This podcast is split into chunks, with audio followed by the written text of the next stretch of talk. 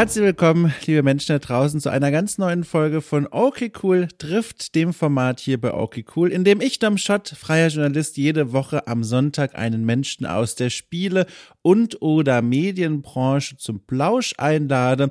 Und genauso war es heute auch wieder. Ich hatte zu Gast die wunderbare Lisa Ludwig. Sie ist heute die Chefredakteurin von Moviepilot, Movie Pilot. Bin mir nach wie vor nicht sicher, wie man es korrekt ausspricht. Eins davon ist richtig. Sie hat aber natürlich noch eine ganze Menge andere Dinge auf dem Kerbholz. Sie hat zum Beispiel Museologie studiert, Museumskunde, super spannendes Kapitel ihres Lebens, über das wir gesprochen haben. Sie war auch die Chefredakteurin des äh, feministischen Portals Broadly, das äh, eine Vertikale war, ein, ein, ein, ein Outlet von Weiß. Äh, und äh, sie hat noch viele andere coole Sachen gemacht und über die sprechen wir. Ich will noch nicht schon alles jetzt vorher verraten, was da auf euch wartet, aber es war ein sehr netter, ein sehr schöner, ein sehr liebenswerter Rundgang durch eine Biografie, die voller spannender Punkte nur so protzt. Sagt man protzt? Trotzt? Ich weiß es nicht. Ich bin noch ein bisschen abgelenkt. Es ist da draußen eine wahnsinnige Herbstsonne. Ich nehme hier diese Anmoderation auf an einem Nachmittag und äh, gegenüber von mir, äh, die langjährigen Hörerinnen und Hörer wissen es, wurde ja gefühlt zweieinhalbtausend Jahre lang gebaut und diese Baustelle ist mittlerweile beendet. Das Ergebnis dieser Baustelle ist ein neues Stockwerk beim Haus gegenüber. Und das Stockwerk äh, ist jetzt so auf einer Höhe, beziehungsweise das Haus endet auf einer Höhe, dass die Fensterfassade dieses neuen Stockwerks das Licht um diese Uhrzeit jetzt, wenn ich jetzt gerade hier aufnehme, so reflektiert, dass es direkt sich in meine Augenhöhle reinbohrt, ist der Wahnsinn. Ist der Knaller. Ich habe hier zwar so Vorhänge, aber die sind, die sind so dünn wie. Äh, ich, ich gucke mich gerade um, was ich hier auf meinem Tisch dünnes liegen habe als Vergleichsmöglichkeit, aber ich habe hier nur so eine, so eine richtig mächtige Handcreme liegen. Ich habe ein großes Feuerzeug. Nee, weiß ich nicht. Also es ist auf jeden Fall, bringt nichts. So, äh, Sonne kommt durch, es ist einfach ein Quatsch. Äh, aber ich bin ja hier eh bald weg. äh, was übrigens eine super Überleitung ins Gespräch ist, denn ich konnte natürlich nicht an mich halten und habe Lisa erzählt, dass ich plane umzuziehen. Das ist eure Überleitung ins Gespräch. Und damit wünsche ich euch einfach ganz viel Spaß mit diesem Aufeinandertreffen von Lisa Ludwig und mir.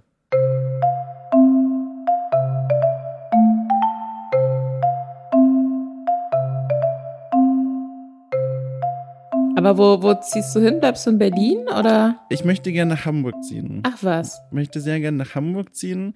Hamburg sagt aber bisher immer noch, wir haben keine Wohnung für dich. Das heißt, noch hänge ich hier. Okay, da müssen wir ja aber auf jeden Fall, bevor du da nach Hamburg ziehst, nochmal einen äh, Wein trinken gehen, finde ja, ich. Ja, ich habe dir, also sehr gern, ich habe dir im Vorgespräch diese fantastische äh, Weinbar schon empfohlen. Äh, ne? Das wäre ein Kandidat. Das klingt doch elegant. Lass uns in eine Weinbar gehen. Das ist, das ist aber das Schöne an diesem Laden. Das ist nicht, es hat nicht diesen, diesen Schick, sag ich mal, wie man es erwarten würde bei einem Wort wie Weinbar, sondern es klingt einfach gut, aber ist dann im Grunde einfach nur eine Kneipe mit Leuten, die sich äh, mit Wein auskennen. Und das finde ich ist super schön. Das ist super angenehm. Kannst da wirklich hingehen und dich in die vertrauensvollen, starken Arme der Angestellten dort werfen und sagen, bitte ich hätte gerne einen Wein. Und dann bringen sie dir etwas, was Wein ist, aber so viel besser schmeckt. Das ist toll. Das ich finde es schön, toll. dass du direkt so ein Bild gemalt hast von so erwachsenen Menschen, oh, die ja. sich so reinschmusen in so große Arme und dann so bedächtig an einem Weinglas nippen.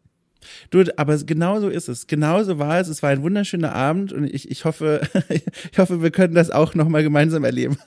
Bitte, ich möchte mit dir zusammen in den Armen von Kellnern liegen. Das wird oh, wundervoll. Ja. Und Kellnerinnen, die haben ein und ganz großes Team dort. Ja.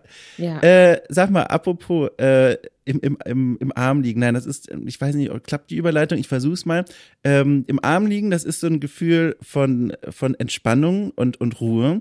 Und wir sind ja jetzt äh, zu einer Uhrzeit hier unterwegs gemeinsam, wo man ja sagt, normale Leute haben jetzt Feierabend und machen nichts mehr, sie sind jetzt ruhig und entspannt und du ja wohl hoffentlich auch. Und jetzt will ich dich mal fragen, wie war eigentlich dein Tag heute? Wie war es heute? Was ist heute so über deinen Schreibtisch geflogen? Hast du überhaupt gearbeitet? Was war los?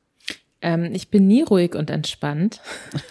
ich immer ja, du, arbeite. Du klingst sehr ruhig und entspannt. Nein, das ist, das ist jetzt natürlich, das ist eine Übertreibung. Ähm, ich habe momentan sehr, sehr viel zu tun, ne, weil das jetzt so die Monate sind, wo man dann so klassischerweise mit Mitarbeitenden so Jahresgespräche hat und Budgetplanung und so weiter und so fort. Gleichzeitig ähm, habe ich äh, gerade noch ein paar andere Projekte, die ich mache. So einmal die Woche Podcast aufnehmen, habe ich zum Beispiel bis gestern Abend um 22 Uhr gemacht. Wie? Ähm, noch ein anderes Projekt, über das ich noch nicht sprechen kann, was aber auch ganz, ganz toll wird nächstes Jahr. Und äh, ja, also ich, ich arbeite eigentlich seit zwei Jahren fast ausschließlich und äh, es könnte auch mal wieder weniger werden, vor mhm. allem weil ich ja jetzt auch schon irgendwie sehr, sehr lange darauf gewartet habe, dass Far Cry 6 endlich rauskommt. und ich aber, und ich das jetzt auch schon, weiß ich nicht, seit eineinhalb Wochen oder so hab wegen Presse und allem und mhm. ähm, ich noch gar nicht richtig dazu gekommen bin, das zu spielen und noch nicht alle Pferderassen freigeschaltet habe und das ärgert mich persönlich natürlich sehr.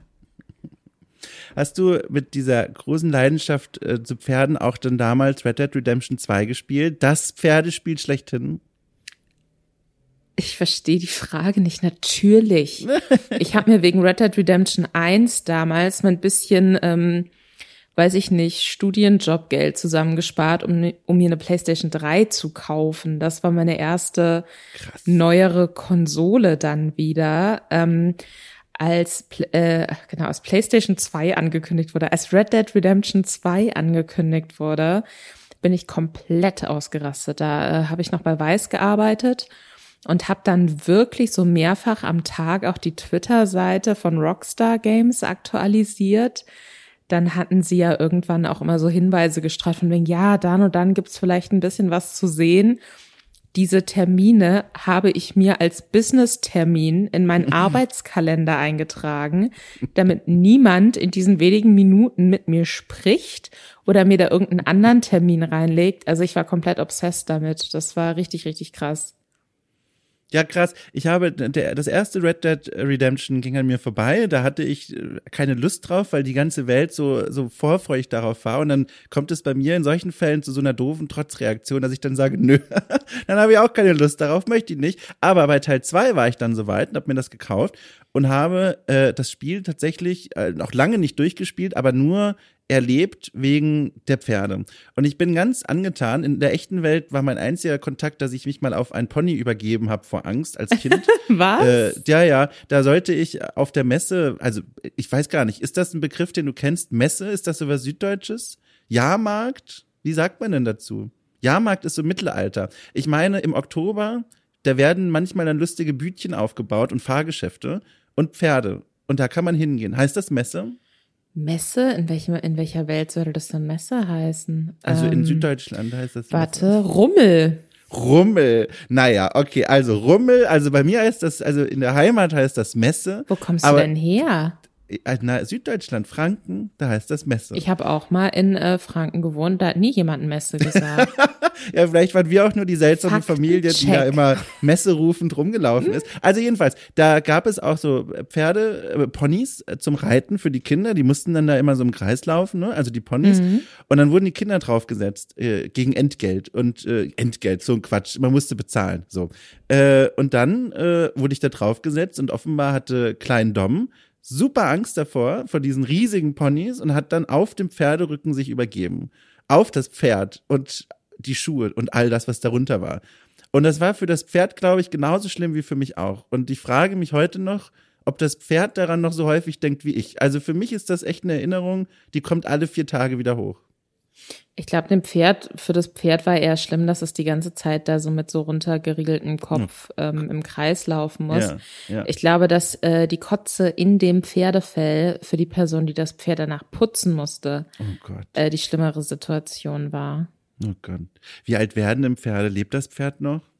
Mm, kommt drauf an. Also so schon, also können schon auf jeden Fall auch so über 30 werden. Wow, das wusste ich nicht. Krass. Gerade Krass. Ponys. Ponys halten immer sehr, sehr lange durch. Wow. Ja, hoffentlich das auch. Also ich wollte schon sagen, wenn es zuhört, großes Sorry geht raus, nochmal nachträglich, aber ist auch ein bisschen Quatsch. Naja, okay. Äh, ich wollte dich noch fragen, du hast ein Wort gesagt, dass, äh, dass, dass Menschen, die in der Medienbranche arbeiten, häufig hören, aber selten wissen, was es ist, nämlich Urlaub. Äh, kannst du dich erinnern, wann war dein letzter richtiger Urlaub? So mit Wegfahren und so. Mhm. Ähm, vor zwei Jahren, glaube ich. Wohin ging es? Welchen Griechenland? Oh, wo denn genau? Ähm, so eine Stunde weg von Athen, in der Nähe von, es gibt noch so eine andere Stadt. Und da hat sich auch so diese Pegasus-Sage quasi irgendwie so mit uh. in die Historie eingeprägt. Ach, wie heißt es denn? Es fällt mir gerade nicht ein, ja. aber es war ganz zauberhaft. Toll, aber auch warm, oder? Ist das nicht, aber ich kann mir vorstellen, du bist so ein Wärmemensch, ich kann das nicht. Ich, ich schreie schon, wenn ich mir das vorstelle.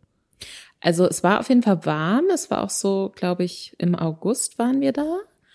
Und, oder Ende, Ende Juli. Auf jeden Fall so Hochsommer. Und äh, wir haben zu mehreren in so einem Airbnb mit Pool quasi abgehangen. Wow. Und äh, ich bin dann immer um acht Uhr morgens schon raus und habe mich da in die Sonne gelegt, um einfach maximal schön gebräunt zu sein, weil also ich bräune sehr schnell und dann wird meine Haut auch besser und ähm, deswegen ja, habe ich das sehr konsequent durchgezogen. Ich habe da das Glück, also ich krieg natürlich auch, wenn ich zu lange in der prallen Sonne liege, krieg ich auch Sonnenbrand irgendwie. Mhm. Aber ich bin da nicht so super empfindlich. War das nicht die Zeit vor zwei Jahren, wenn ich das hier gedanklich mit deiner Biografie übereinander lege, die Zeit, nachdem du weg warst bei Weiß? Kommt das nicht zusammen so ein bisschen? Oder ist das? Ja, ja, das Ach, stimmt. Guck mal. Ja. Ähm, da hatte ich gekündigt. Ja und hatte dann noch so ein bisschen Resturlaub auch, den ich genommen habe und ähm, hatte Luft zwischen, ich habe bei Weiß gekündigt und ich fange, keine Ahnung, drei Wochen später eine Ausbildung im Drehbuchbereich an. Mhm. Und dann war ich eben in dieser Zeit eine Woche in Griechenland, auch um so ein bisschen runterzukommen. Das war ganz gut es, es fühlt sich auch beim Zuhören und Nachlesen an, finde ich, von außen gesehen, wie so ein richtig krasser Einschnitt in die Biografie, oder? Also du warst ja, weiß ich nicht, fünf, sechs Jahre bei Weiß, äh, erst als, als Redakteurin und zuletzt dann als Chefredakteurin von, Broad, von Broadly. Ähm, dazu habe ich auch gleich Fragen. Und mhm. danach dieser Einschnitt, ne, dieser Urlaub und, und die, die, die Kündigung und dann dieses neue Ding mit Drehbuch. Hast du das damals auch so wahrgenommen? So, hier geht gerade echt so ein Lebensabschnitt zu Ende? Oder war das, ist das etwas, was nur so in der Nachbetrachtung auffällt? Also es war auf jeden Fall für mich krass, da zu kündigen. Ja. Ähm, das war nicht, ich habe das nicht so impulsmäßig gemacht von wegen, so, jetzt schmeiß ich hin, jetzt will ich hier raus, sondern darüber hatte ich tatsächlich schon das Jahr davor komplett nachgedacht. Da kamen mehrere Dinge zusammen, die, die das für mich einfach sehr schwierig gemacht haben, auch psychisch mhm. sehr schwierig gemacht haben. Also ich hatte richtig krass Burnout, so mit, ich bin an meiner U-Bahn-Haltestelle und die U-Bahn fährt ein und ich habe das Gefühl, ich kriege keine Luft mehr, weil ich jetzt in die U-Bahn steigen muss, um ins Büro zu fahren. Und ähm, Deswegen war das, also das war wirklich, das war für mich ganz, ganz schlimm. Ich habe auch ganz, ganz schlimm geheult bei meiner Abschiedsfeier. Das mhm. war wirklich dramatisch. Und dann, ich weiß nicht, ob du das kennst, aber wenn man wo sehr lange auch ist und da auch viele Leute kennengelernt hat, die einem sehr, sehr wichtig sind, dass sich das dann anfühlt, als würde man so mit seiner Familie Schluss machen oder so. Ja. Und ich habe das, die, die ersten Tage danach war ich die ganze Zeit so, oh shit, was hast du gemacht? Hättest da bleiben sollen, die Leute. und dann habe ich aber mal so mich selbst gefragt, und das kann ich eben nur empfehlen. Ich habe mich selbst gefragt, aber wenn du daran denkst, wie toll das mal alles war, an welche Zeit denkst du dann eigentlich? War das wirklich die Zeit, aus der du dich dann verabschiedet hast? Oder ist es schon ein bisschen her? Und ähm, ich habe da 2019 gekündigt und dachte mir dann, ach so, nee, krass, die Zeit, an die ich die ganze Zeit denke, ist 2016. Ja, krass. Mhm. Und es ist drei Jahre her. Warum, warum habe ich so lange gebraucht, um zu merken, dass ich unglücklich bin? Und ähm, deswegen, es, es war auf jeden Fall für mich krass. Ähm, aber es ging dann ja auch relativ schnell weiter, weil also was für mich hätte niemals gedacht, dass ich sowas mache, aber als ich gekündigt habe, wusste ich ja noch nicht, was ich danach mache. Krass, wirklich ins Blaue quasi ja. hinein. Wow. Und, und sowas würde ich normalerweise, das wäre das allerletzte, was ich jemals machen würde. Aber da war für mich der innerliche Druck so groß, dass ich mir dachte, ich muss da jetzt raus. Ich, ich ja. kann das nicht mehr machen. Es geht mir psychisch nicht gut. Mhm, mh. Und ähm, ne, was ich jetzt auch niemandem so anlasten möchte, der da gearbeitet hat oder da noch arbeitet, darum geht's nicht, sondern ich wusste einfach für mich, ich, ich muss da weg. Das, das mhm. macht mich nicht mehr glücklich.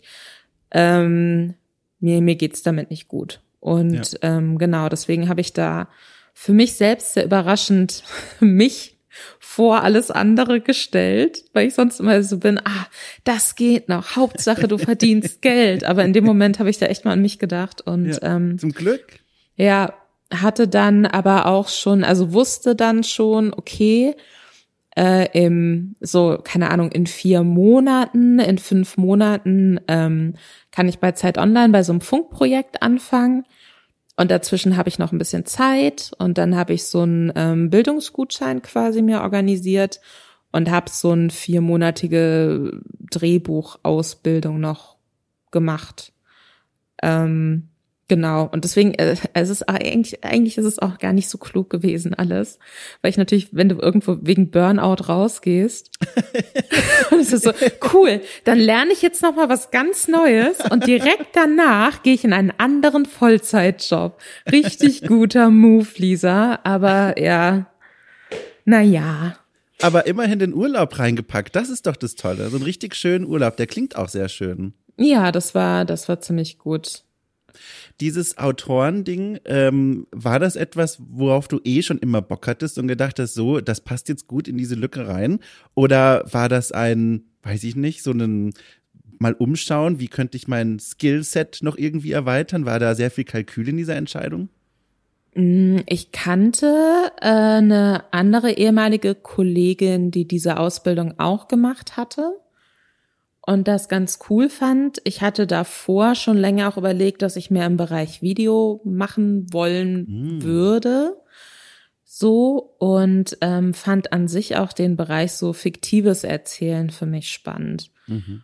Und dann dachte ich mir, okay, wenn ich jetzt sowieso ins Nichts springe und dann ein paar Monate auf ALG 1 bin, dann und die Chance habe, in der Zeit mir vielleicht noch Wissen anzueignen, was ich danach vielleicht von mir aus selbst so nicht mehr machen würde. Weil ich, ne, also ich wäre jetzt nicht auf die Idee gekommen zu sagen, ach, ich studiere jetzt noch mal, auf gar keinen Fall. Mhm. Äh, studieren habe ich richtig krass gehasst. Ähm, aber da dachte ich mir, das, das klingt halt gut und es ist eine überschaubare Zeit und es klingt von den Inhalten her spannend und bei Zeit Online bin ich ja dann auch in Videobereich gegangen und das ist natürlich was anderes, irgendwie ein journalistisches Videoformat zu machen und Beiträge zu schreiben, als äh, ein Drehbuch zu schreiben für einen Film oder irgendwie für eine Serie. Aber es hat ja trotzdem so ein bisschen geholfen, sich auch mit visuellem Erzählen auseinanderzusetzen und mhm. ähm, da haben wir echt auch ganz coole Sachen gemacht, muss ich sagen. Ich bin da auch mit einem Treatment rausgegangen für einen Film was ich dann noch fertig geschrieben habe. Und das lag dann auch bei mehreren Produktionsfirmen und habe da auch mit mehreren Leuten drüber gesprochen. Oh. Und das fanden mehrere Leute auch sehr spannend und war dann, ja, aber wie sieht's denn aus? Writers Room, willst du da nicht auch mit rein und so? Und ähm, habe dann aber tatsächlich äh, relativ schnell gemerkt, also ich bin, ich weiß nicht, wie es bei dir, du, du bist ja Freiberufler, ne? Richtig. Könnte ich nie könnte ich nie, mein Gehirn würde mich umbringen. So, ich, ich würde wirklich so, keine Ahnung, wahrscheinlich so nicht mehr schlafen können, weil ich brauche so ein gewisses Maß immer an Sicherheit. Und ja, das war ja. aber sehr, sehr schnell klar, dass diese ganzen Drehbuchsachen oder auch Writers Room Sachen in den seltensten Fällen, gerade bei den coolen Projekten nicht, in den seltensten Fällen würdest du da festangestellt sein, sondern das ist immer was, was man zu 100 Prozent Freelance auf Rechnung machen muss. Mhm. Und weißt du so, ich verstehe natürlich, dass eine große Produktionsfirma sagt, äh, Frau Ludwig, ähm, ja, Geschichte finden wir ganz cool. Wir können, wissen jetzt halt noch nicht, ob sie tatsächlich auch Drehbücher schreiben können, weil sie haben es noch nie gemacht, aber hier bitte schön Geld für die Stoffentwicklung, sondern dass sie sagen, ja, vielleicht machen wir es, aber dann wollen wir erstmal das fertige Drehbuch sehen. Da war ich dann halt so, sorry, ich kann nicht für umsonst arbeiten. Ja, ja. Und dann haben wir uns da freundlich voneinander getrennt quasi. Aber das war irgendwie, also ich weiß ich nicht, ich habe dieses Treatment auch nach wie vor und ich finde die Geschichte auch nach wie vor gut und das, da hätte ich auch nach wie vor Lust drauf, aber jetzt hätte, gerade hätte ich sowieso keine Zeit und ich kann halt auch wirklich so dieses freiberufliche Ding kann ich nicht. Ich muss jeden Monat wissen, ist auch eine psychische Sache einfach bei mir. Mhm. Ich muss wissen, ich kann meine Miete bezahlen. Meine Krankenversicherung ist safe. So, ich habe eine chronische Krankheit. So, Krankenversicherung ist extrem wichtig für mich. Mhm. Und ich muss wissen, irgendwie alle laufenden Kosten so sind abgeglichen. Und alles, was unabhängig davon passiert, so ich kann extrem sparsam sein, ist auch total in Ordnung, habe ich auch jahrelang gemacht, aber ich muss wissen, dass das Wichtigste abgedeckt ist, sonst kriege ich richtig die Krise und da hätte ich einfach Schiss, wenn ich davon abhängig bin, dass genug Aufträge reinkommen oder so. Mhm. Du, also ich stehe da auch wundernd vor mir selbst, weil also ich habe viele, also wie jeder Mensch, es gibt viele Dinge im Leben, bei denen ich unsicher bin, wo ich Sorgen habe, wo ich vielleicht sogar Ängste habe, wo ich nicht so wirklich weiß, wo ist denn die nächste Ausfahrt, wenn ich jetzt hier abbiegen müsste. Aber aus irgendeinem Grund, was die Arbeit und diese Auftragsbeschaffung angeht, ich habe ein Selbstbewusstsein, das ich mir selbst nicht erklären kann. Und ich bin froh. Ich will das gar nicht hinterfragen. Das soll einfach dort weiter so bleiben. Und das äußert sich aber zum Glück auch nur dadurch, dass ich äh, keine Angst habe, wenn ich in den nächsten Monat reinschaue und dieses leere Auftragspapierchen sehe. Ich weiß nicht, ich weiß wirklich nicht, woher, woher das kommt. Vielleicht, weil es bisher immer irgendwie geklappt hat, aber ich bin einfach nur heilfroh, dass es so ist. Es ist da, diese, diese, dieser, weiß ich nicht, emotionale Schutzballon um mich herum, was das angeht. Ich bin einfach nur froh. Ich weiß nicht, woher er kommt, aber er darf gerne da bleiben. ich habe halt immer so dieses, ich glaube, ich brauche da noch ein bisschen mehr Selbstbewusstsein. Ich brauche zum einen immer so sehr viel, oder was heißt sehr viel, aber schon ein bisschen Abstand zu etwas, was ich gemacht habe, mhm. um zu realisieren, ob das jetzt gut war oder nicht. Ich bin extrem kritisch mit mir selbst in allem und halte mich damit dann auch oft irgendwie davon ab, weiß ich nicht, also zum Beispiel beim Schreiben. So, ich muss eigentlich meinen Kopf komplett ausschalten, um schnell schreiben zu können, weil ich ansonsten anfange, mich selbst komplett zu zerfleischen und mir oh. den, als würde jemand, als würde ich selbst so neben mir sitzen und die ganze Zeit zu mir sagen, wow, Lisa, das ist wie dumm. Das ist ja jetzt mhm. richtig scheiße. Auch natürlich formulierst du das so, wie jeder Vollidiot, ne? Also mhm. das ist irgendwie, ich manipuliere mich da so ein bisschen selbst, habe ich oft das Gefühl. Und dann brauche ich Abstand davon. Und wenn ich dann nochmal drauf gucke und mir denke, pff, ja, aber war ja eigentlich okay. So, dann läuft's und dann ist auch in Ordnung. Aber ich habe trotzdem auch bei vielen anderen Sachen, ich war äh, im April dieses Jahres wurde ich äh, von Instinct Free, das ist die Agentur von Hand of Blood, dem großen mhm. Gaming-YouTuber, äh, äh, angefragt für so, ein, so eine größere, auf, sehr aufwendige äh, Streaming-Twitch-Live-Show für Amazon Prime. Und mein erster, mein erster Impuls war wirklich so, hä, aber warum wollte ich denn, dass ich dabei bin? weißt du? Und das muss ich irgendwie, glaube ich, für mich mal so ein bisschen, habe ich, glaube ich, nicht laut gesagt in dem Moment. Ich bin ja, mir nicht ja, ganz ja. sicher. Aber äh, das ist immer, also was heißt immer, aber oft mein erster Impuls immer noch. Hast du eine Idee, woher das kommt? War das schon immer so, seit du denken kannst, äh, in Verbindung mit dem, was du so machst, ob es jetzt kreatives Arbeiten ist oder irgendwas anderes? Oder ist das irgendwann mal so aufgetaucht, diese Stimme, die da neben dir steht und sitzt und liegt oder was auch immer und sagt, na ja, so geil ist es nicht, was du da gerade machst? Ähm, ich glaube, ich war da schon immer sehr so in beide Richtungen ausschlagend. Ich habe auch Momente, wo ich mir denke, oh wow, ich bin der geilste Mensch der Welt. und, und die sind weniger als die Aber anderen Momente. Da. Aber, Aber die, da. die kommen dann auch manchmal und das, das habe ich zum Beispiel, wenn ich Interviews führe. Ich liebe es, Interviews zu führen. Danach habe mhm. ich immer richtig so ein, weiß ich nicht, so ein Euphorie-Rausch quasi und habe das Gefühl, ach, vielleicht bin ich ja ganz gut in meinem Job.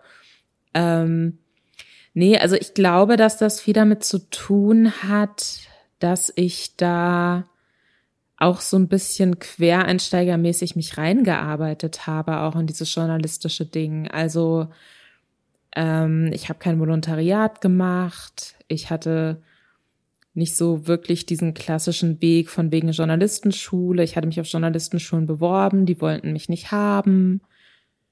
Äh, und dann habe ich einfach mich da so hochgearbeitet und hat immer parallel am Anfang noch unbezahlt äh, geschrieben, dann während des Studiums ähm, angefangen für Noisy, das war die Musikseite von Weiß, sehr, sehr viel auch zu machen und mich immer umzuhören und Kontakte zu knüpfen und so und keine Ahnung, dann war ich halt irgendwann an dem Punkt, wo eine ehemalige Kollegin von mir ähm, ein Videoprojekt bei Zeit Online geleitet hat und da musste ich mich nicht bewerben, sondern bin halt bei Zeit Online reingekommen und da waren alle happy, womit ich gemacht habe, aber äh, mit dem, was ich gemacht habe. Aber die Sache ist, ähm, ich hatte immer irgendwie das Gefühl und habe das auch nach wie vor, vielleicht ist es auch falsch, aber es ist einfach mein Empfinden, dass, ähm, dass ich da nicht so richtig dazugehöre zu mhm. dieser Journalismus-Bubble und dass die sich halt alle kennen, weil die waren auf den gleichen Schulen und ähm, keine Ahnung, haben halt so nach Schema F irgendwie gelernt, so schreibe ich einen Text, so recherchiere ich, so stelle ich Interviewfragen. Und ich habe oft das Gefühl, ich bin dann irgendwie so die Alte in der Jogginghose, die dann zu spät und uneingeladen auf die Party kommt, aber sie hat irgendwie so eine Flasche mittelpreisigen Rotwein dabei und das ist ziemlich gut. Das mittelpreisig ist aber schon ein Segment über dem, wo ich normalerweise suche. nee, aber das ist irgendwie, weiß ich nicht. Ich habe das Gefühl, weiß ich nicht, als, als wäre ich da so, weiß ich nicht, so Journalismus, Arbeiterschicht, sage ich ja, mal. Ja, ja. Obwohl ich an sich äh, aus einem vergleichsweise behüteten Mittelschichtselternhaus komme. Ne? Deswegen will ich jetzt gar nicht hier so so ein komisches, ne, also ich will jetzt nicht so tun, als mhm, hätte mhm. ich so generell unfassbar hart gestruggelt, aber was so das Ankommen im Medienbereich anging, da gibt's schon irgendwie eine Zweiklassengesellschaft, habe ich das Gefühl. Und äh, ich war nicht in der ersten Klasse, sag ich mhm. mal glaube, in der Hinsicht ist der, der Spielejournalismus, in dem ich ja so meine ersten journalistischen Fußstapfen da hinterlassen habe, äh, sehr viel dankbarer, weil dort ist dieses Quereinsteigertum, das du beschrieben hast, ja Standard. Also dieses, man hat vorher irgendwas anderes gemacht und schreibt jetzt beruflich und irgendwie auch journalistisch über Spiele und Spielkultur. Da ist es die Regel. Da ist, mir fällt niemand ein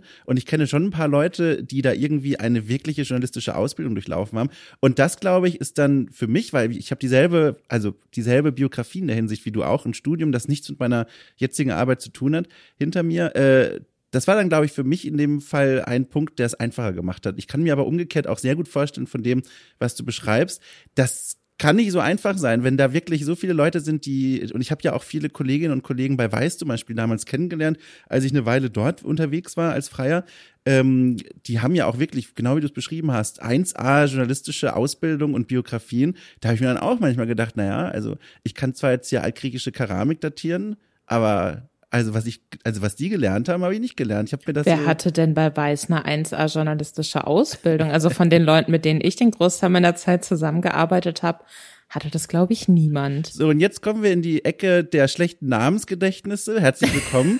äh, ich könnte dir, wenn wir jetzt hier nebeneinander sitzen würden, ja, könnte ich dir auf einem Zettel die Silhouette der Person aufmalen, des, des Profils vor allem, des Gesichtprofils. Du würdest eh nichts erkennen, weil ich nicht zeichnen kann. Aber ich habe das Gesicht vor Augen. Aber ich kann dir nicht sagen, ist ja auch egal. Also jedenfalls, ich habe so Leute kennengelernt und dachte mir, wow, das ist ganz schön beeindruckend. Aber, und da hast du was angerissen, was ich so schön kurios fand bei meiner Vorbereitung des Gesprächs. Da wollte ich dich eh drauf ansprechen. Und jetzt haben wir die perfekte Brücke quasi schon gebaut. Äh, das Studium. Äh, du hast ein Fach studiert, wo ich sofort anerkennend laut hier in meinem Kämmerchen aufgerufen habe, weil das ein Fach ist, was meinem eigenen sehr nahe liegt, und zwar Museumskunde. Wie cool ist das denn? Und gleichzeitig hast du gesagt, du hast dein Studium gehasst. Jetzt muss ich erstmal fragen, warum Museumskunde. Das ist doch kein Fach, bei dem man versehentlich einen Haken macht und sagt, so, das studiere ich jetzt aus Verlegenheit oder weil ich nicht weiß, was ich damit will. Das fühlt sich schon sehr nach nach äh, zielgerichtetem Studieren an. Was steckt hinter dieser Entscheidung, äh, Museumskunde zu studieren? Also ich liebe halt Museen, ne? Das okay. ist wirklich, fand ich als Kind schon unfassbar. Ich, äh, ich glaube, ich, ich bin länger auch in Berlin aufgewachsen, bevor wir dann nach Bayern gezogen sind mit der Familie. Und ich, sehr, sehr viele frühe Kindheitserinnerungen habe ich aus dem Naturkundemuseum, weil ich die Dinosaurier natürlich so unfassbar toll fand. Ach, toll. Und ähm, bin mit meinem Vater auch immer viel im Museum gewesen. Das war meinen Eltern auch irgendwie wichtig, dass man sowas halt macht. Und Museen fand ich immer ganz, ganz toll. Finde ich auch bis heute noch toll. Das war auch so mit das erste Ding eigentlich, als ich dann in Griechenland war, dass ich mir dachte, so, jetzt aber. Äh, ich war dann in Athen tatsächlich leider nicht ähm, in, in den Museen unterwegs, was der eigentliche Plan war, weil sonst jemand Bock drauf hatte. Ähm, aber das ist schon, das fand ich schon immer toll, fand ich immer spannend. Ähm, ich habe mal so getan, ich war mal für so eine Forbes-Veranstaltung in äh, London und sollte dann eigentlich tagsüber noch arbeiten vor diesem Empfang am Abend und habe dann so getan, als äh, wäre mein Internet total schlecht. Und deswegen könnte ich leider nicht online sein bei Slack. Und bin dann ins British Museum gegangen, weil ich schon ins British Museum wollte. So, also das ist ähm, ja Museen fand ich immer ganz ganz toll. Und ähm, die Sache war, ich habe kein Abitur, mhm. ich habe äh, Fachhochschulreife im Bereich Gestaltung. Und äh, wollte und und wusste dann sowieso okay gut so im weiß ich nicht, schreiberischen Bereich kannst du halt nicht studieren an der Fachhochschule, nicht so richtig. Und die Medienstudiengänge hatten halt immer so ein NC von 1,0. Mhm. Und ich habe halt einen Notenschnitt von 2,6 mhm. und äh, deswegen war ich da Welten von entfernt. Das war halt gar nicht möglich. Dann hatte ich mich ähm, beworben auf BWL, nachdem ich bei so einer Studienberatung war und der permanent rauchende Studienberater, was auch immer seine Position war, ähm, irgendwann meinte Frau Ludwig, machen Sie doch BWL, Ihnen würde ich sogar Kokain abkaufen. Was? Wo ich mir dachte, ich, ich habe jetzt mittlerweile das Gefühl, er würde auch anderen Leuten Kokain abkaufen, nicht nur mir, aber okay, weirdes Beispiel. Und ähm, dann dachte ich ja, okay, fuck it, BWL, dann kann man da ja immer noch sich so ein bisschen spezialisieren und auf Marketing gehen. Äh, hatte dann aber eben auch Museumskunde gesehen und dachte mir, gut, ähm, da musste man auch ein dreimonatiges Vorpraktikum machen. Dann, äh, ich habe jetzt eh gerade so ein bisschen Luft, dann mache ich halt einfach ein dreimonatiges Vorpraktikum und dann gucke ich mal, ob die mich nehmen. Und wenn, dann gucke ich halt immer noch, ob ich das halt dann auch machen möchte. Und äh, war dann im Vorpraktikum beim, ähm, beim Film- und Fernsehmuseum, da am Potsdamer Platz in der oh. Kinemathek, äh, im Filmarchiv, was unfassbar toll war. Mega. Äh, die meinten auch direkt danach, ja, sie sind so ein bisschen traurig eigentlich, dass sie mir keinen Job anbieten können jetzt. Oh. so, oh. Hätte, sie ihn an, hätte sie ihn angenommen? Wäre ja, das auch natürlich. Oh, Wahnsinn, stell dir das mal vor, anderes Leben. Krass, Und Wahnsinn. Für die habe ich dann später während des Studiums auch noch so Projekte freiberuflich Süß. gemacht. Sehr äh, schön, toll. Ähm, und das fand ich ganz, ganz toll. Und dann dachte ich mir, das ist was für ein mega geiler Job, richtig Lust drauf. Hatte im Hinterkopf dann natürlich immer noch dieses, und irgendwann arbeite ich dann im Naturkundemuseum oh. bei den Dinos. Ne? Also ein bisschen schön mit Anfang 20 irgendwie nochmal denken wie so eine Fünfjährige. Richtig ich find's toll. geil. Und äh, genau, und dann hatte ich sowohl für Museumskunde die Zulassung als auch für BWL und dachte mir dann so, ja, okay, aber ganz ehrlich, mein Herz hängt halt an dieser Museumssache. Und da habe ich jetzt das Vorpraktikum gemacht und das mache ich jetzt. Mhm. Und das Studium war leider furchtbar. Also das war wirklich ähm, ganz krude. Ähm, Dozenten und Dozentinnen auch und ähm, weiß ich nicht. Also war wirklich extrem überschaubar, was man sich da Spannendes so rausziehen konnte. Was halt ganz cool war, war, dass ich äh, nebenher immer ganz gute Jobs hatte, beziehungsweise wir hatten auch mal so ein dreimonatiges äh, Vollzeit-Pflichtpraktikum. Da war ich dann im ähm, Computerspielmuseum, was natürlich auch spannend war. Und äh, habe aber parallel, und das ist einer auch der spannendsten Jobs, die ich jemals hatte, muss ich sagen, für so eine ähm, Lobbyorganisation für museale Einrichtungen auf EU-Ebene. Krass ähm, so Öffentlichkeitsarbeit gemacht und habe halt so deren Website gemacht und da so Ausschreibungen fertig gemacht und war dann ähm, bei der jährlichen Konferenz, die hat dann in Bukarest stattgefunden in dem Jahr mit so lauter wichtigen Kulturmenschen, auch so, keine Ahnung, die stellvertretend Kulturminister aus Finnland und was weiß ich, äh, saufen. dachtest du, dass der Satz, dachtest du, der Satz endet jetzt so? Nee, oder? Also ich war, ich stand hier an der Weggabelung, ich sah verschiedene Worte, aber das war keines davon.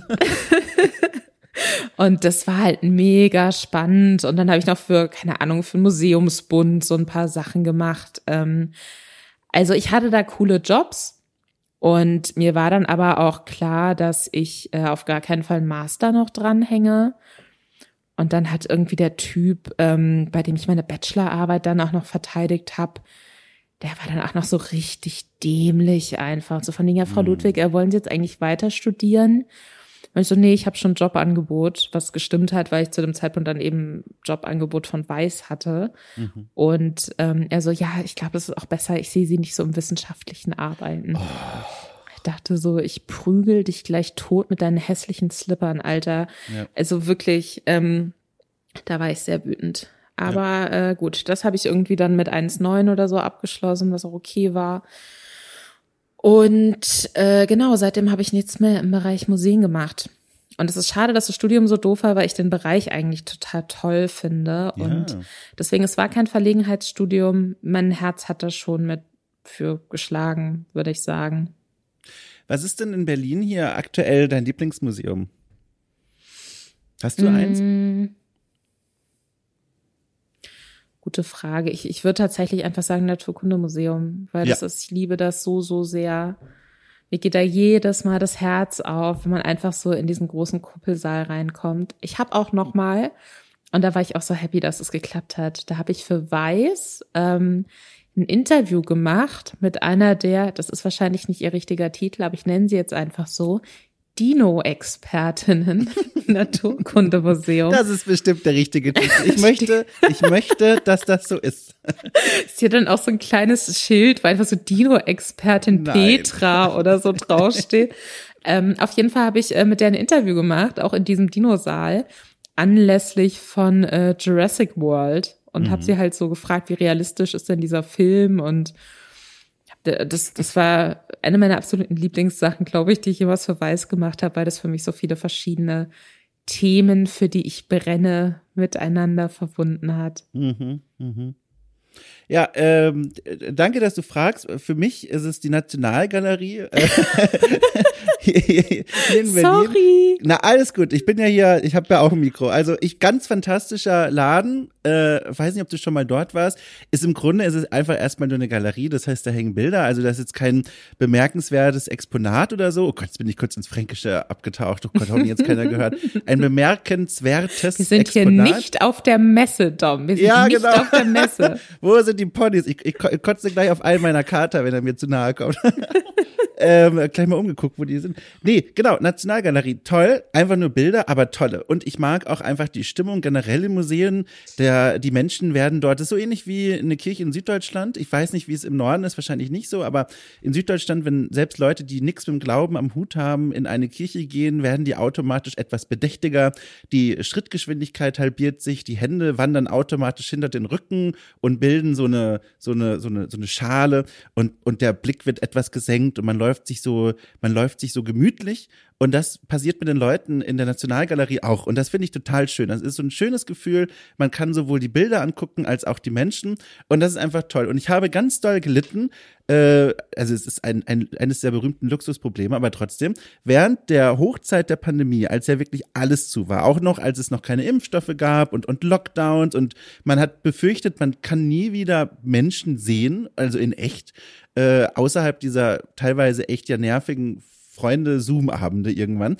Ähm, und da habe ich richtig gelitten, dass ich nicht mehr in Museen gehen konnte, weil das für mich so Orte sind, die, die voller Inspiration liegen und, und die mir helfen, wieder kreative Energie zu gewinnen. Das war nicht einfach. Was mich zu der Frage bringt, wie waren denn für dich diese letzten eineinhalb Jahre? Also wirklich auch, wenn man mal so an die Monate denkt, in denen es, wie gesagt, noch keinen Impfstoff gab, wo ganz viele Sachen zu hatten. Äh, die Leute haben Hamsterkäufe gemacht. Es war so ein bisschen, also ich meine, heute ist ja auch noch nicht schön, aber es war so eine, so eine apokalyptische Stimmung irgendwie über der Stadt gelegen. Wie war denn diese Zeit für dich? Ähm, ich habe da, glaube ich, wie jede andere Person auch so verschiedene Stufen irgendwie durchlaufen. Mhm. dass, dass ich mir im ersten Moment dachte, ach, ich bin ja ganz gern zu Hause eigentlich. Ja klar arbeite ich jetzt von zu Hause aus. Ähm, und das ist aber relativ schnell umgeschlagen. Also was für mich irgendwie so krass war, war dann der Punkt, wo gesagt wurde, man darf sich nicht mehr in der Wohnung irgendwo treffen oder mhm. zumindest nicht mit mehr als mit einer anderen Person. Und um 21 Uhr muss man dann zu Hause sein. Mhm. Und äh, man muss Abstand zueinander halten auf der Straße, aus man ist irgendwie miteinander verwandt oder in einer Beziehung und so.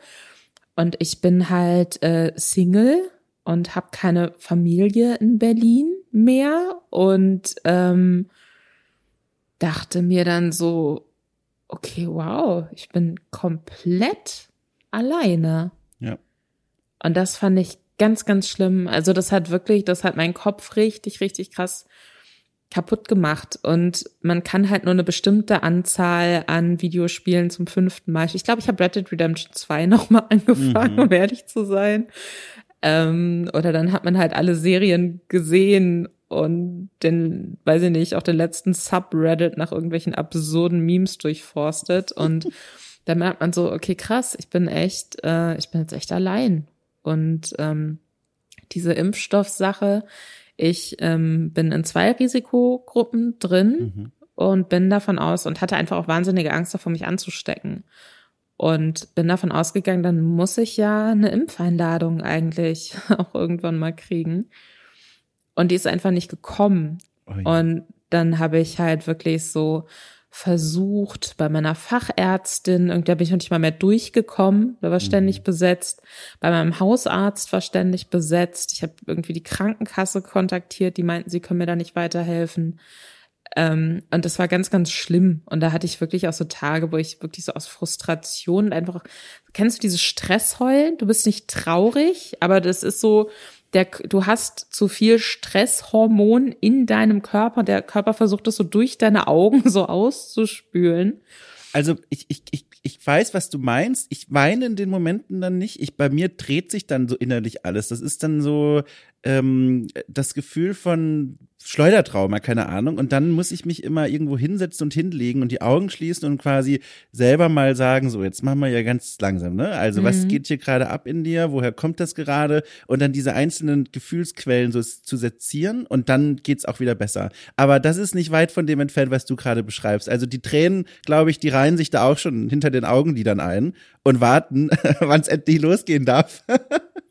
Und das, das war halt richtig krass. Und dann hatte ich auch so wirklich das Ding, dass ich das, ähm, dass ich so von morgens bis abends irgendwie so angespannt war und so mhm. durch war. Und dann hast du natürlich auch das Ding, du arbeitest von zu Hause aus und dann ist es auch, oder war es zu dem Zeitpunkt dann bei dem Job auch irgendwie egal, ob ich im Meeting die Kamera anhab oder nicht.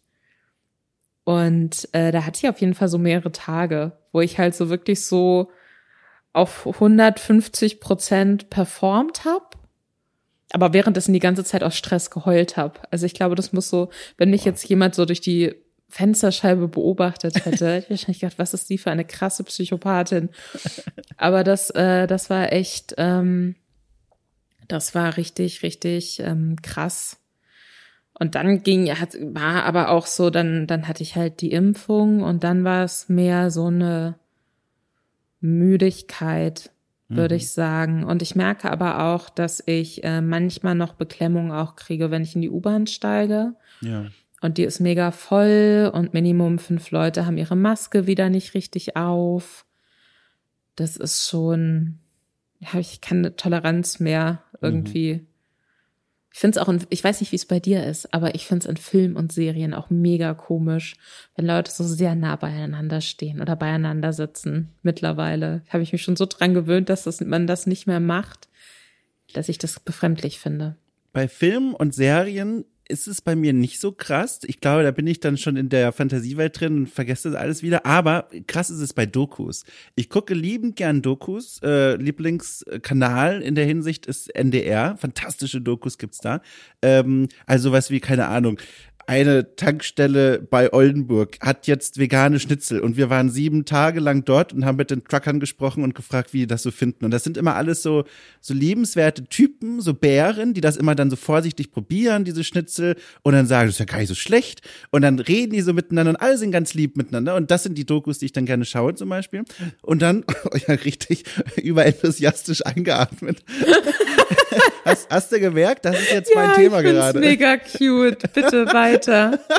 nein, nein, pass auf. Und das, äh, da kommt es dann zu Situationen, in denen die Leute natürlich keine Masken tragen, weil es aufgenommen ist, bevor die Leute wussten, was eine Pandemie ist, lange davor. Und das ist krass. Da, da, da, da fahre ich immer kurz in mich zusammen und denke mir, Leute, wisst ihr denn nicht, wie nah ihr beieinander steht? Das sind für mich die krassen Momente. Aber ja, in Filmen eher nicht. Da habe ich Glück. Ich kann das noch genießen. Ich habe das jetzt irgendwie absurderweise, auch wenn ich so äh, First-Person-Shooter oder so spiele, also wie gesagt, ich habe schon Far Cry 6 angespannt, ich so, Alter, geh aus meinem Gesicht raus, du schreist mich gerade an, du spuckst mir doch gerade deine Viren ins Gesicht, du Krass. namenloser Elite-Soldat. Weiß ich nicht, ganz, ganz weird. Ja, krass. Ähm, vom, ich versuche gerade, weil das so ein, schon so ein schönes Wort ist, namenloser Elitesoldat von dort zu kommen auf etwas anderes, wonach ich dich fragen wollte. Ich glaube, mir gelingt es nicht. Deswegen mache ich das mal, ich mache das einfach jetzt völlig mit der Brechstange, wie aus dem Nichts. Ähm, die Zeit bei Weiß, ja, mhm. die, die Sache mit Proudly. Ich habe das völlig äh, begeistert mitverfolgt. Damals war ich bei GamePro ganz frisch, oder, oder beziehungsweise damals hieß das noch Games Pilot, ähm, in dem Team, in dem ich war. Und habe das dann quasi aus der Ferne, habe irgendwo die, die, die Pressemitteilung mitbekommen, dass es jetzt dieses Portal gibt. Und das war so krass, dass, also ich, ich kannte dich zu dem Zeitpunkt ja nur so, also so, so, so halb. Also wir hatten uns auch schon mal getroffen vorher und mal gesehen und so. Aber trotzdem, ich war so, so, so, so, so mit stolz. Weißt du, was ich meine? Es war so mhm. ein Gefühl von, boah, richtig stolz auf sie, voll cool. Wie war diese Zeit denn für dich? Ich stelle mir das wahnsinnig aufregend vor, Chefredakteurin zu werden von einem Portal, das auch noch frisch aus dem Boden gestampft wurde. Wie war denn diese Zeit? War, war die so phänomenal cool, wie ich es mir vorstelle? Also das war um 2016 herum, ja. ne? Also die Zeit, die ich vorhin schon angesprochen habe, wo ich mir dachte, an die denke ich zurück, Aha. wenn als ich das letzte Mal da glücklich war. Ähm, das war natürlich mega aufregend. Die Seite gab es vorher in den USA schon und die haben da auch so sehr aufwendige Dokus und so gemacht. Und ähm, ich wurde dann gar nicht, also das war nicht so, dass ich innerhalb von Weiß Deutschland befördert wurde, sondern die US-Chefredakteurin, die sich diese Seite quasi so erdacht hat und konzipiert hat, die musste mich cool finden und mich einstellen. Und die war Krass. quasi auch meine Vorgesetzte, mehr oder minder. Krass. Das heißt, ich war da auf jeden Kontakt einfach mit den USA, die aber auch ganz andere Budgets und so hatten, ne? Als äh, irgendwie. Mhm. Ich hatte ein extrem kleines Team, ähm, aber wir konnten da, da haben mich wirklich auch tot gearbeitet, aber wir konnten da sehr, sehr viel ausprobieren und ähm, wir haben da auch viele Artikel gemacht, wo ich mir bei manchen denke, hätte ich heute anders geschrieben. Mhm. Oder hätte ich besser aufgezogen oder so, aber ist jetzt natürlich auch schon wieder ein paar Jahre her. Ähm, aber die ich inhaltlich auch immer noch cool finde. Also ich habe da einen Text auch geschrieben, zu dem hatte ich dich auch interviewt tatsächlich damals, Ach, über die äh, Darstellung von sexualisierter Gewalt in Videospielen. Der war mir Richtig. total wichtig. Und ähm, den habe ich damals auch echt so, so halb so mit, also auch mit so einem mulmigen Gefühl so ein bisschen im Bauch geschrieben, weil ich auch wusste, mhm. das ist ein schwieriges Thema. Und da ging es damals, oder der Auslöser war für mich, dass ich ähm, Last of Us gespielt hatte, den ersten Teil. Und da gibt so eine Szene mit, ähm, mit äh, Ellie, Ellie ja. der ja sekundären Protagonistin so, die von einem Mann verfolgt wird, der sie umbringen möchte. Oder man weiß nicht so genau, was er will. Es ist so ein bisschen offen gehalten. Man denkt, er ist, er ist nett, dann stellt sich raus, dass er und seine Dudes irgendwie Menschen essen. Und dann weiß man nicht so richtig, ja, okay, will der mich jetzt einfangen, um mich zu essen oder ist da irgendwie was anderes? Weil ich hatte so einen komischen Vibe die ganze Zeit. Mhm. Und dann ähm, musste man halt so eine, wie so eine Art Bosskampf machen, wo man aber sich vor ihm verstecken musste.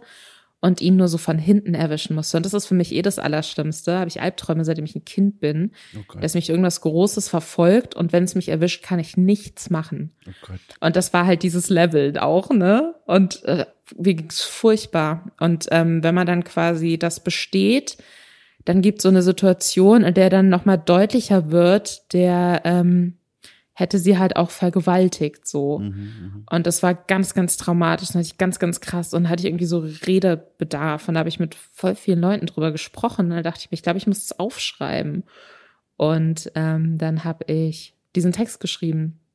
Mhm. Und ähm, der ist mir heute auch noch wichtig. Und das, ich habe da so super gutes Feedback von Leuten drauf bekommen. Generell bei den Sachen auch. Wir haben viel mit Freelancerinnen und Freelancern auch gearbeitet. Wir hatten da richtig, richtig coole Sachen auf der Seite und auch Dinge, die, die ich oft auch dann irgendwie einen Auftrag gegeben habe, weil ich es wichtig fand und nicht, weil ich mir dachte, das wird jetzt der krasse Traffic-Treiber oder so, weil ich wusste halt auch im Zweifelsfall, übersetze ich halt einen Sextext aus den USA und dann haben wir es wieder mit drin. Aber mindestens einmal am Tag wollen wir irgendwie, oder sagen wir mal so dreimal die Woche, wirklich wertvolle, coole Texte ja. ähm, auf der Seite haben, von denen wir uns gar nichts versprechen, außer dass sie wertvoll und cool sind. Und vielleicht klicken noch ein paar Leute drauf und dann ist super, aber wenn nicht, dann haben wir die nicht auf der Seite, damit Leute mhm. draufklicken, sondern weil sie geil sind jetzt gibt's ja Broadly nicht mehr. Ist ja auch klar, du kannst jetzt da nicht äh, irgendwie ins Interne abtauchen und das jetzt genau nachzeichnen. Aber kannst du mal so äh, tauglich für die Öffentlichkeit, ohne dass man es dann wieder rausschneiden muss, erklären, warum es die Seite nicht mehr gibt? Hat man intern gesagt, so Strategiewechsel, Broadly passt nicht mehr ins Portfolio? Oder hatte man irgendwelche Ziele, wo man gesagt hat, okay, die wurden jetzt nicht erreicht, lohnt sich für uns finanziell nicht mehr? Kannst du das so ein bisschen mal einordnen? Weil das würde mich sehr interessieren. Äh, ich kann dir das sagen, was öffentlich kommuniziert wurde, ja. ne? Ja. Also, dass ähm, die USA entschieden haben und im Rahmen dessen sind ja dann auch Seiten wie Motherboard und so ja, als Einzelseiten eingestampft worden, dass es nur noch ein Weiß gibt und das ist weiß.com.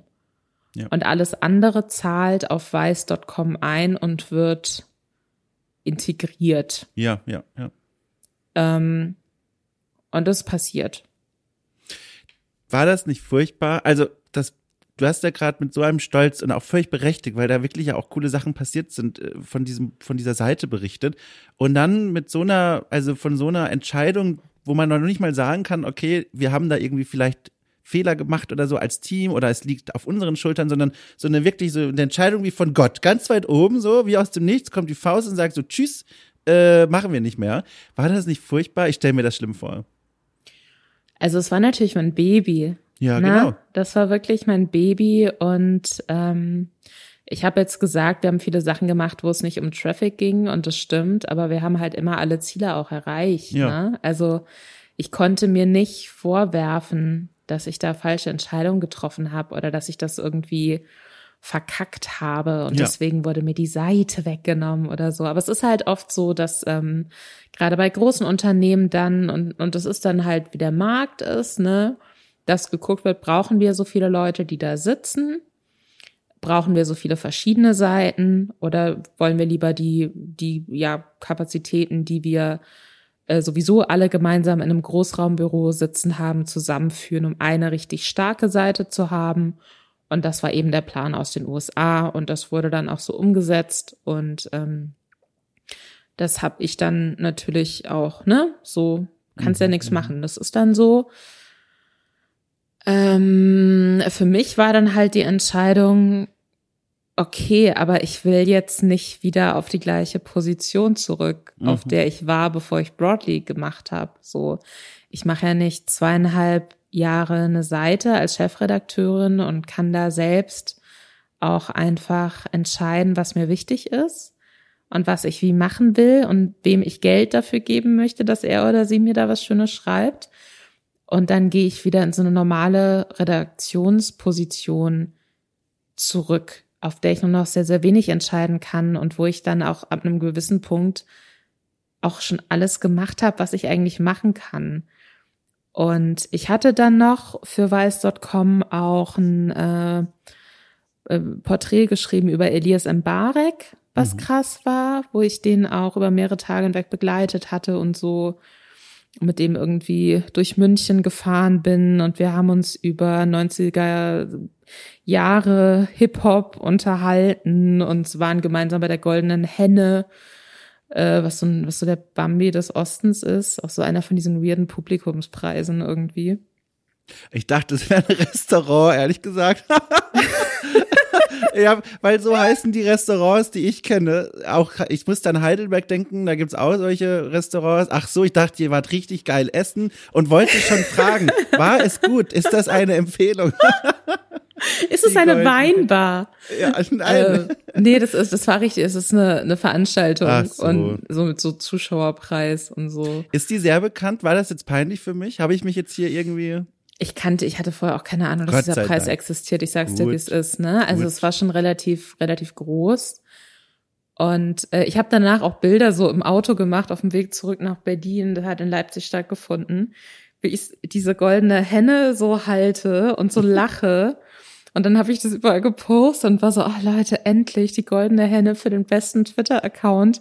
Und dann komme ich so zwei Tage später zurück ins Weißbüro und ein Kollege sagt, Lisa, herzlichen Glückwunsch zu dem Preis. Hat dich das überrascht oder wusstest du vorher, dass du den kriegst? ich so, willst du mich verarschen? Ja, die Frage ist, hast du es aufgelöst oder liegt ja, die Lüge weiter? Ach nein, so. das habe ich, weil es wäre mir zu stressig gewesen, so ja. diese Lüge aufrecht zu erhalten. Ähm, aber auf jeden Fall habe ich das gemacht und es war halt echt groß und dann hat die Bild da sogar eine News draus gemacht, nee. bei dem er halt Sachen erzählt hat, die er sonst noch nirgendwo erzählt hat und dann war ich mit auf der Bildstartseite, Ach, ganz weird. Und dann dachte ich mir danach aber auch so, okay, ich kann das halt nicht toppen, ne? Also ja. ich, ich brauche jetzt, ich kann jetzt nicht in eine alte Position zurückkehren, Punkt eins. Und auf dieser Position würde mir jetzt aber auch nichts einfallen, was ich machen kann. Und man muss ja aber immer noch größer und besser sein in dem, was man macht. Mhm. Und ich war dann halt da oben angekommen an, ne, an den inhaltlichen Möglichkeiten, die ich da irgendwie hatte. Und dann habe ich mir das sehr lange, oder was heißt sehr lange, aber auf jeden Fall wochenlang nicht so, wollte ich das nicht wahrhaben für mich. Und als ich es dann realisiert habe, dachte ich mir, okay, dann kündige ich jetzt halt. Mhm. Ja, krass. Ja, es, gibt es äh, ein, ein Jucken in den Fingern beim Gedanken daran, dass du vielleicht eines Tages selber mal so ein Portal, weiß ich nicht, aufbauen könntest? Man muss ja auch nicht so groß denken. Man könnte ja auch sagen, heutzutage, ja, ich spreche wie ein alter Mensch, heutzutage machen ja auch viele Leute was mit Podcasts. Man könnte ja auch überlegen, die Ideen eines Broadly zum Hören, 2.0, wie auch immer, in einen Podcast auszulagern. Hast du da so Ambitionen, Gedanken dazu? Oder sagst du, nee, das ist viel zu stressig, das meine ich? Ähm, das Problem ist, ich, ich wüsste, also ich, ich finde es schon gut, was wir damals gemacht haben. Ich weiß nicht, ob es das jetzt noch so braucht in der Form. Ich habe mm. das hm. Gefühl, so gerade auch der feministische Diskurs ist schon viel, viel weiter. Mhm. Ich weiß nicht, ob es da noch einzelne Seiten braucht, die das so generell angehen, oder ob es nicht viel, viel besser ist, dass auf allen großen Seiten, die Geschlechter unspezifisch sind, drauf zu kippen. Mhm. Und da dann einfach zu schauen, dass man da laute Stimmen irgendwie eine Plattform gibt. Äh, aber auch da, wo sie nicht nur von Eingeweihten gehört werden, sondern auch von anderen Leuten. Ich glaube, das wäre gerade fast wichtiger. Ich glaube, im Podcast-Bereich gibt's da ja auch schon viel. Mhm. Ähm, das klingt jetzt, als wollte ich mich da so aus der Affäre ziehen und zu so sagen, ach nee, da will ich jetzt nie wieder drüber sprechen. Nö. Und das stimmt gar nicht. Ich finde es immer noch wichtig, aber ich versuche das in allem, was ich mache, irgendwie so einfließen ja. Ja. zu lassen im Rahmen des Möglichen. Ne? Also ich bin ja, ich bin bei den Lester-Schwestern auch mit dabei, was so ein Influencer-Internet-Podcast ist, ähm, der wöchentlich erscheint, zusammen mit Robin Blase, der YouTuber ist. Und da habe ich halt auch schon mehrere sehr feministische Rants, würde ich sagen, mhm, mhm. losgelassen und hatte dann auch schon so einen weirden, super einseitigen Beef mit einem mittelgroßen deutschen Meinungs-YouTuber, Meinungs der dachte, ja. äh, er kann jetzt irgendwie Stress mit mir haben und hat dann nicht damit gerechnet, dass ich halt einfach nicht auf ihn reagiere und dann war es auch schon wieder Stark. vorbei. Ja. Ähm, aber deswegen, ich das, was ich früher auf Broadly gefördert habe und gemacht habe, probiere ich jetzt einfach selbst ähm, in alle Bereiche einzubringen, in die ich unterwegs bin. Das kann ich natürlich viel, viel weniger fokussiert machen, weil das nicht mehr ganz klar benannter Bestandteil meines Jobs ist. Aber das bedeutet nicht, dass mir das nicht nach wie vor noch wichtig ist. Mhm. Aber es gibt ganz, ganz viele Frauen, die das ganz, ganz toll machen und auch, oh Gott, jetzt klinge ich auch, jetzt klinge ich auch wie eine Rentnerin, pass auf. Die junge Generation äh, weißt du, also wenn ich mir angucke, irgendwie was auf Instagram und auf TikTok auch in dem Bereich gemacht wird, auch ganz niedrigschwellig und ganz witzig und ganz schnell und was da für Diskurse losgetreten werden und was durch diese großen Reichweiten, dass dann auch, weiß ich nicht, die FAZ dazu gezwungen wird, mhm. sowas auch aufzugreifen und darüber zu berichten. Das finde ich richtig, richtig gut. Und deswegen glaube ich, ne, wenn du jetzt nochmal anfängst, so, wir sind eine feministische Seite und wir bauen uns jetzt neu auf, dann würde das sowieso nicht reichen und würde sich auch nicht mehr zeitgemäß anfühlen zu sagen, wir sammeln hier einfach Artikel, die dann aber auch nur von, oder die dann halt nicht die Reichweite bekommen, wie die gleichen Artikel bei Spiele Online oder so die Reichweite bekommen würden. Deswegen, ja, schwierig. Aber ähm, Nee, Broadly war mein Baby. Das habe ich sehr geliebt. Ich habe auch, das sage ich jetzt einfach, weil diese Firma, ich habe mein Leben für diese Firma gegeben. Mhm. Ich glaube nicht, dass mich jetzt verklagen deswegen. Aber ich habe an meinem letzten Tag auch, wir hatten oben ähm, in dem alten Weißbüro so ein, ähm, ein äh, Meetingraum. Das war der cool eingerichtete Meetingraum, wo dann auch mal so die coolen Kunden mit reingesetzt wurden. Ah, den kenne ich. Das mit der Couch und so? Ja, der Burnout. Ja, ja, genau, richtig. Auch krass, dass man so einen Meetingraum so nennt, ne? Aber das habe ich, hab ich immer gewundert. Aber ja, ja, ja genau. es war natürlich ironisch. Ja, ja, na klar. Ähm, okay, erzähl weiter. Ich wollte dich nicht und, und da gab's so eine so eine Wand, wo halt so ähm, so die offiziellen Moodbilder für die einzelnen Verticals, also für die einzelnen Weißunterseiten, so gerahmt auch hingen. Und ähm, da war auch ein gerahmtes Broadly-Bild und das hatte ich mir irgendwann mal oben abgehängt, als eh klar war, dass die Seite nicht mehr existiert und hatte mir das unten an meinen Schreibtisch mit hingestellt, damit das nicht so verloren geht. Näher am Ausgang schon mal. und dann war, hatte ich halt so meinen letzten, meinen letzten Arbeitstag und war dann noch, hey, Lisa, hast du alles? Und dann ich so umgeguckt und dachte mir, noch nicht alles. Und dann habe ich mir dieses gerahmte Bild geschnappt, habe es mitgenommen. Und es hat offensichtlich auch niemand vermisst. Deswegen, das hängt jetzt in meinem Wohnzimmer.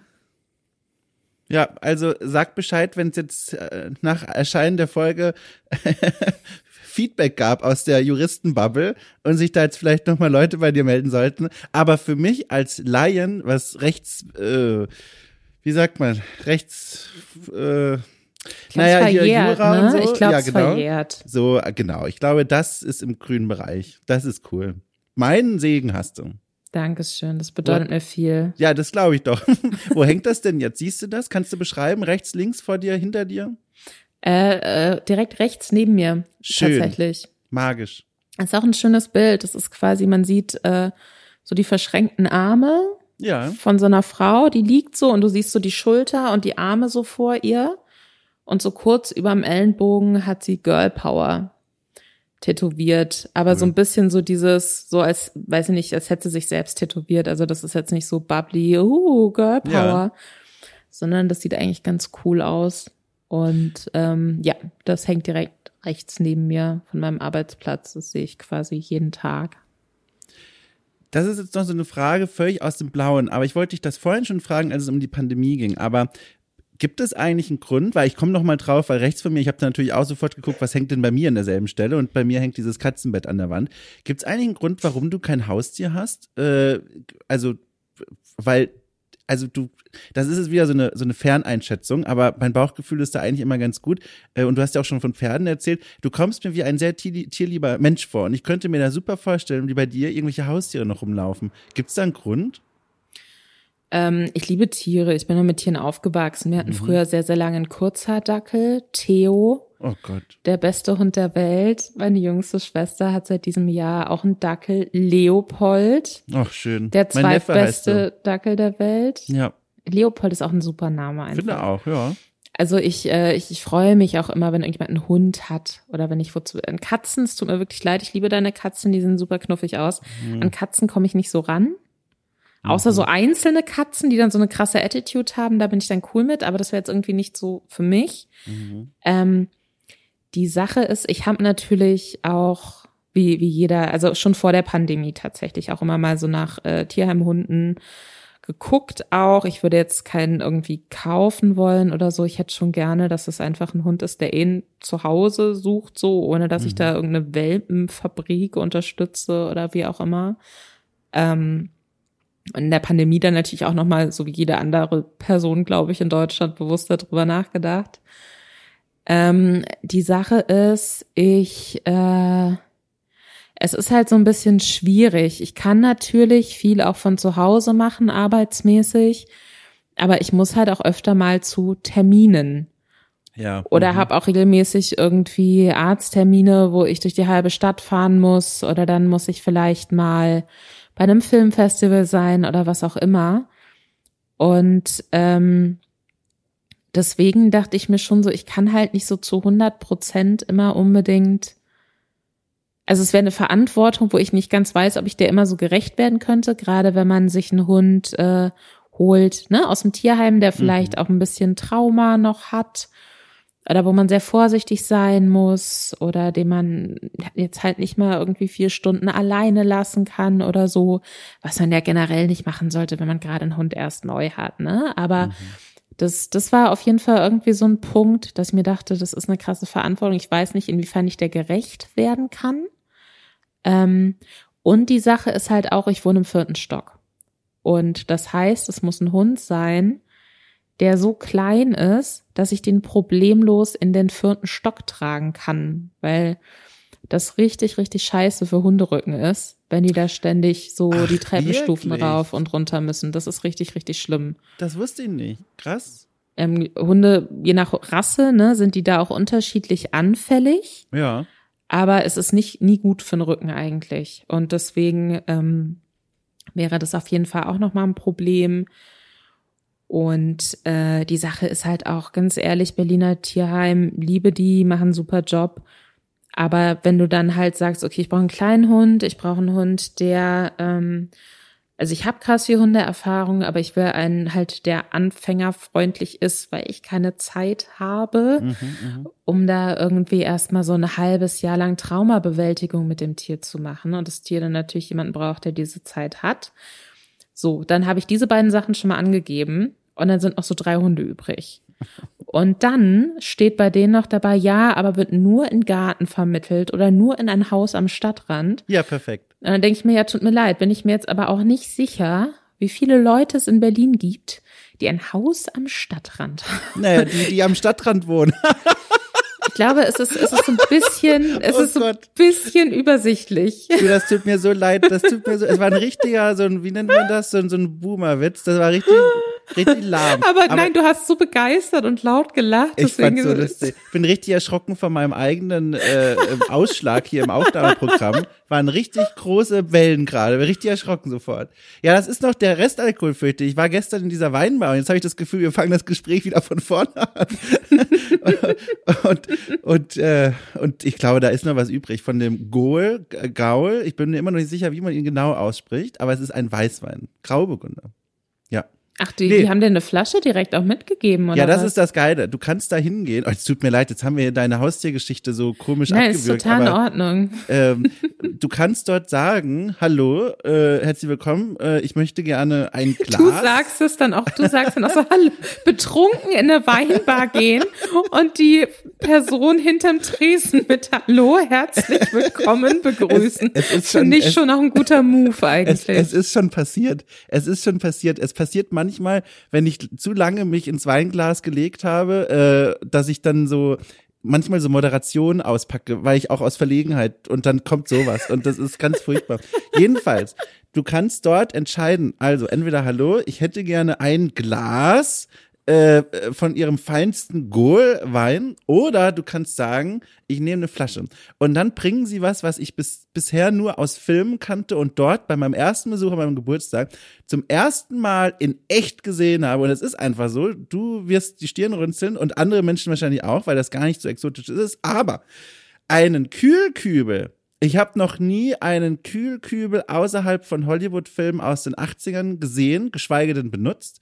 Und dann gab es einen und ich habe sie fassungslos angeguckt, die, die Angestellte da, und habe gesagt, ob der hier bleibt oder ob sie den wieder mitnimmt. Dann hat sie gesagt, hat sie gelacht und hat gesagt, der bleibt bei Ihnen. und dann hatte ich den Abend über mit meinen Freunden einen Kühlkübel auf dem Tisch stehen mit Eis drin, Eiswürfeln. Ist das nicht cool? Es ist so cool. So. Das sind die so. kleinen Dinge. Man muss sich freuen können. ich, also ich finde es, ähm, ich möchte jetzt nicht hier zu, weiß ich nicht, äh, Jeff Bezos mäßig klingen. Ja, aber. aber nee, ich finde süß, dass du dich darüber so, also dass es für dich so mm. neu war, weil das ist ja, also in Restaurants kriegt man das ja auch, wenn man. Ich nicht, ich habe noch nie einen Kühlbügel über okay. Kühl, Kühl, äh, wie heißt es, Kühleimer bekommen. Kühlbeutel, Kühl. Ein Weinkühler. Weinkühler. Heißt es so? Habe ich es auch schon falsch ich, ausgesprochen? Ich, ich glaube, es, ich glaube, es wird Weinkühler. Man sagt halt so Weinkühler. Und weil Kühleimer ah, halt, glaube ich, das klingt so, weiß ich nicht, ob man das.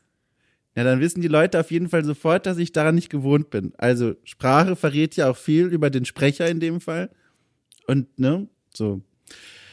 Du, soll ich dir was sagen? Unsere Stunde ist rum. Trinkst du jetzt deinen Wein noch aus eigentlich? Nee, um Gottes Willen, ich trinke nie wieder Alkohol. Ich habe einen Ingwertee getrunken während unserer Aufnahme und es war ganz schön. Es hat genau gepasst. Mhm. Und apropos äh, ganz schön und genau gepasst, es war richtig schön mit dir. Es war wirklich schön. Ich habe mich da eh schon drauf gefreut und jetzt hat's geklappt und jetzt war das genauso toll, wie ich gehofft habe. War sehr angenehm. Ah, das freut mich. Ja. Aus irgendeinem Grund dachte ich, wir reden über Videospiele. Ich bin Nö. mir nicht mehr ganz sicher, warum. Ich Deswegen habe ich es auch immer wieder, dachte ich mir so, ich lege jetzt schon mal die Überleitung und habe dann so mehrfach so Ansätze geliefert im Gespräch, Nö. aber dann bist du immer wieder so abgebogen in eine andere Richtung. Dann dachte ich mir so, okay, na gut. Will er das jetzt nicht? Was ist denn los? Ja, nö. Okay, cool ist ja, ist ja in erster Als würde Linie ich mit so einem Podcast. leeren Kühleimer vor dir stehen und du läufst mit der Weinflasche einfach an mir vorbei. Das würde so nicht passieren. So habe ich manchmal gefühlt. Der Kühleimer und ich ist wie Licht und Motten. Das findet sich einfach, egal über welche Distanz. Ja, doch, das kann ich mir vorstellen. Nein, ich fand es auch sehr, sehr angenehm. Ich hoffe, ich, ich neige manchmal dazu, in so sehr lange Monologe zu verfallen, dann nie wieder aufzuhören mit dem Reden. Ähm, ich glaube, das ist mehrfach heute passiert, aber ich hoffe, es war in Ordnung. Also wenn ich einen Strich drunter machen sollte, dann würde ich den machen und sagen, das war toll. Das war toll. Ich habe da sehr gerne zugehört und ich glaube, den Leuten da draußen geht's genauso. Ah. Das freut mich. Dann winke ich dir jetzt hier zu, ungesehen. Darf ich ja jemanden grüßen? Äh, ich denke ja. Ich glaube, es hat noch nie jemand gefragt, ob, ob die Person wen grüßen darf. Aber ich erlaube das einfach mal. Also mach gerne. Ich, ich wollte eigentlich so einen Scherzgruß machen. Jetzt habe ich so. das Gefühl, jetzt sollte ich eigentlich meine Großmutter grüßen. Oder ja, so. Also ich grüße natürlich meine Großmutter. Schön. Ähm, aber ich wollte auch einfach mal so, ich, ich grüße jede Person da draußen, die persönlichen Kontakt zu Timothy Chalamet hat und mir da irgendwie so eine Connecke herstellen kann. Das ist mein Gruß an alle Menschen da draußen, die mein Leben mit einer kleinen Sache für immer verändern könnten. Das ist der Dune-Typ, oder? Ja, das hat irgendwas mit mir gemacht. Ich weiß auch nicht. Du, ich verstehe es. Ich saß da auch und dachte mir, das ist schon, ist schon ein kecker Bub. und dann hast du so an deinem Tee genippt und dann dein kleines äh, Rentner, äh, weiß ich nicht, deine kleine Re beige Rentnerjacke zurechtgezogen. Dann bist du aufgestanden, hast deine Arme so im Kreuz so verschränkt. Nein, nein, und meine, bist ins Museum gegangen. Meine Liebe und Sympathie galt einem anderen Typen im Film, äh, weil der ist so eine Art von Charakter, die kriegen immer meine Bewunderung, weil ich finde die immer toll. Auch wenn die so zu den eindimensionalsten gehören, die so die Film- und auch Bücherwelt, Literaturwelt kennt.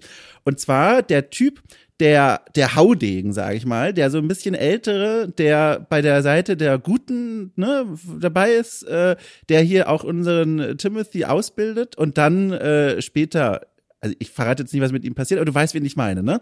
Diesen. Also es gibt ja zwei. Also meinst du den sehr, also den wirklich altalten oder meinst du Jason Momoa? Nee, Jason Momoa doch nicht. Nein, nein. Josh ich mein, Brolin. Na, ja, keine Ahnung. Der mit der, der mit ihm kämpfen übt. Den finde ja, ich doch, toll. Ja, doch, genau. Ja. Ich mag diese bärigen, etwas in die Jahre gekommenen Kerle, die, die so ein bisschen schon genug vom Leben haben und so grumpy sich über die Leinwand bohren. Und die haben für mich so eine, so eine Mischung aus Vaterfigur, die ich dann darin immer sehe irgendwie, auch wenn mein Vater völlig anders war. Äh, und, und so eine, und auch so irgendwie so, ich weiß nicht, es ist einfach so ein sympathischer Charakter, sowas. Und, und da habe ich mir gedacht, so, dich finde ich gut, dich finde ich cool. Ja, den werden wir wohl aber nicht wiedersehen. Weißt du ja nicht. Ja, ja, da hast du recht. So, jetzt sind wir aber schon wieder am, am äh, Palabern, Rababern, wie man so schön sagt. Also wir verlegen das einfach bei Gelegenheit in eine Weinbar, machen jetzt oh ja, hier aber Schluss. Das, das ist richtig gesagt. Und damit äh, wünsche ich euch da draußen und dir einfach eine gute Zeit. Tschüss. Ciao.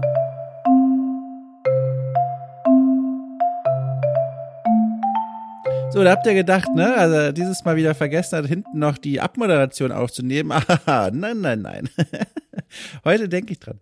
Also, das war mein Gespräch mit der fantastischen Lisa Ludwig. Hat mir viel Spaß gemacht und euch da draußen hoffentlich auch, wenn dem so ist. Ja? Meine lieben Freundinnen und Freunde, einige von euch wissen, was jetzt kommt, aber das macht es nicht weniger wichtig.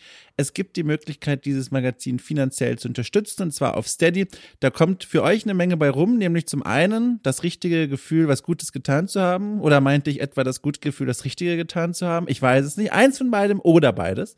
Und zum anderen jeden Freitag zusätzlich zu diesen Folgen hier am Sonntag eine neue Folge aus einem der zahlreichen fantastischen Formate, die ich da produziere. Zum Beispiel Okay Cool holt nach, ein Format, in dem ich große Klassiker der Spielegeschichte nachhole, die ich noch nie gespielt habe, mit Gästen gemeinsam bespreche. Oder Okay Cool fragt nach, ein Audio, Reportage, Investigativ, Journalismus Format und vieles weiteres. Schaut euch das einfach mal an auf der Steady-Seite, die ist verlinkt. Ansonsten fühlt euch herzlichst eingeladen, diesen Podcast mit Sternen zu bewerfen auf iTunes und Co. Dann finden auch andere Leute diesen Podcast und können ihre Zeit sinnvoll ausfüllen und ihre Ohren auch. Und damit sage ich Tschüss. Ich renne jetzt hinaus in den Herbst, werde über Blätter fallen und gegen Bäume stolpern und euch grüßen, äh, wenn ich euch sehe. Tschüss.